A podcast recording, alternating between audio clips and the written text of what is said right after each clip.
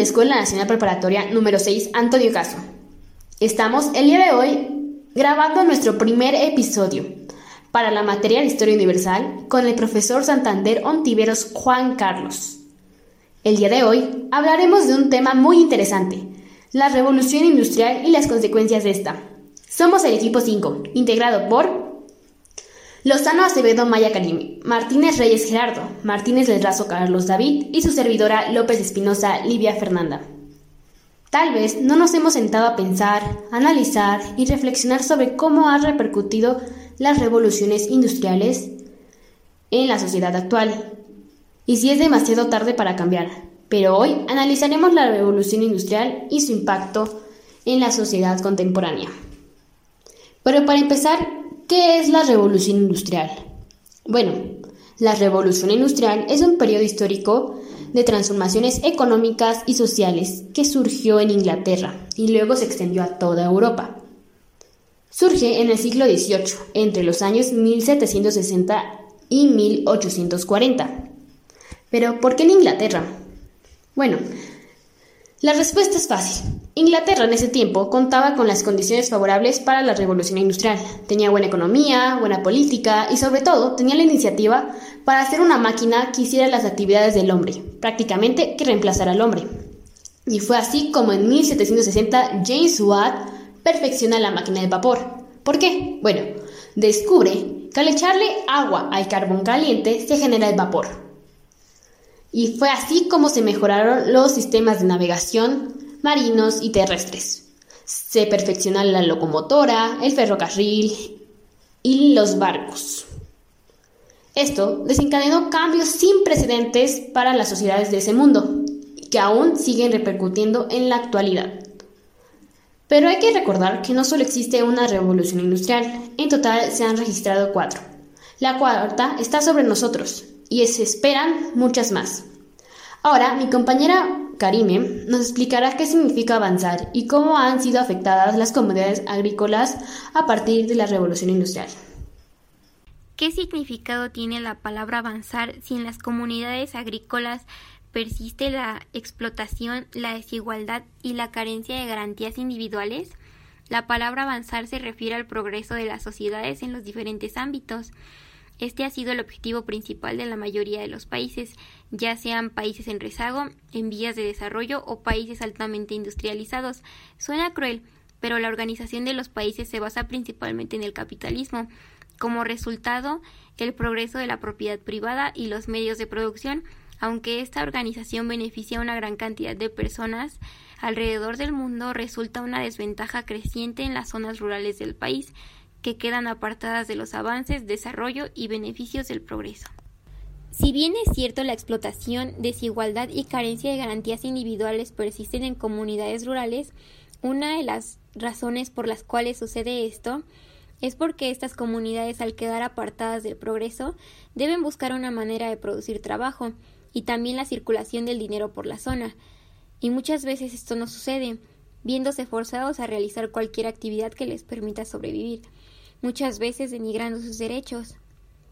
Teniendo todo esto en cuenta, la palabra avanzar se convierte en una desventaja de las comunidades rurales, de la cual, sin el apoyo suficiente, es difícil para ellos que esta problemática disminuya o se erradique. Sin embargo, como sociedad, si algo podemos hacer por estas comunidades es consumir productos fabricados en México, consumir productos artesanales como ropa, juguetes, piezas de arte, entre otros, sin exigir un precio menor, pues te aseguro que estarías dañando su economía, además de que la mayoría de los precios ofrecidos son justos por el trabajo realizado. Ahora hablaremos de quiénes les dan ese significado como idea de progreso y bienestar para la humanidad, cuando en realidad no todos disfrutan de ellos.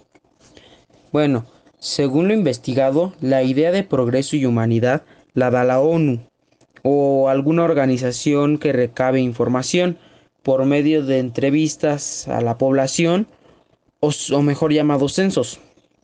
Eh, estos censos buscan posicionar alguna comunidad o población en cinco niveles, los cuales son muy alto, alto, medio alto, medio bajo y bajo. eh, los criterios que toman para posicionar en algún nivel alguna comunidad o población son qué necesidades humanas básicas tienen. Las necesidades básicas son la nutrición, la vivienda y la seguridad. También toman en cuenta los fundamentos de bienestar, qué tanto conocimiento e información tienen. Las oportunidades también, que son la libertad personal y libertad de expresión. Eh, el problema de estos censos es que no entrevistan a toda la población. Eh, podría ser a gente que está en situación de calle, a ellas no las toman en cuenta. Eh, también hay gente que no tiene mucha información o conocimiento y tampoco la toman en cuenta. Por lo tanto, los resultados que arroja las entrevistas son erróneos, porque pueden variar de uno a dos niveles. Hay veces que llega a dar alto cuando en realidad está en medio bajo ya que no se entrevistó a la población mayoritaria que son las que están en vulnerabilidad. Entonces al final al promediar da un resultado erróneo. ¿Cuáles son las intenciones detrás de esa idea de progreso o avances para la humanidad? ¿Y qué afectaciones se ven reflejadas en el mundo? La intención detrás de la idea de progreso es facilitar diferentes actividades, que sin ayuda de las herramientas que a lo largo de la historia se han desarrollado serían más complicadas. Esta idea de progreso se podría interpretar de distintas maneras, y la forma en la que la gente la entiende podría llegar a ser muy relativa, ya que no en todos los lados se nota el mismo progreso o avance, como en las zonas rurales, donde las personas normalmente son de bajos recursos y no tienen la posibilidad de realmente notar un avance tecnológico en su entorno. Este progreso tiene afectaciones buenas y malas alrededor de todo el mundo. Algunas afectaciones buenas son que facilitan diversas actividades e incluso hay algunas cosas que ya no son necesariamente elaboradas por humanos. Lo cual también puede ser una afectación mala, ya que provoca que el número de personas sin empleo incremente, y eso también puede derivar a dividir más a distintas clases sociales, haciendo a los ricos más ricos y a los pobres más pobres, debido a que poco a poco conseguir un trabajo se vuelve algo más complicado para las personas de zonas rurales. Una forma en la que este progreso podría llegar a beneficiar más personas sería fomentar y facilitar el uso de servicios tecnológicos en zonas donde todavía no se utilizan, o si se utilizan implica un esfuerzo económico muy grande para las personas que los quieren utilizar, como en comunidades indígenas de distintas partes de la República, donde difícilmente se utilizan servicios como Internet o el uso de dispositivos electrónicos. Bien dicho, Charlie. La revolución industrial ha traído consigo muchos lujos y comodidades, como el celular con el cual estoy grabando esto, el cual tú usas para escucharnos, la televisión, la bocina, la computadora, entre otros dispositivos. Pero como cualquier otro hecho revolucionario, la revolución industrial ha traído consigo muchas consecuencias, algunas mencionadas anteriormente, como el impacto que ha tenido hacia la población rural, ¿Cómo hemos olvidado a ese sector, abandonando el campo para ir a las ciudades buscando mejores condiciones de vida y un mejor empleo? Y aunque el sector rural abarca mucho más territorio que el urbano, la población es mucho más escasa, sin mencionar las consecuencias ambientales. Desde la primera revolución industrial, estas han estado presentes. Cada vez nos acercamos más a nuestra extinción. Hemos provocado el cambio climático, debido a la urbanización e industrias que han ayudado a contaminar el ambiente y acabar con todos los recursos naturales. Y todo esto debido a que el hombre decidió buscar una máquina que le ayudase a producir más en menor tiempo. Sin embargo, no contempló que futuras generaciones explotarían esto, llevándonos casi al borde de la extinción. Te pregunto, ¿qué tan lejos queremos llegar?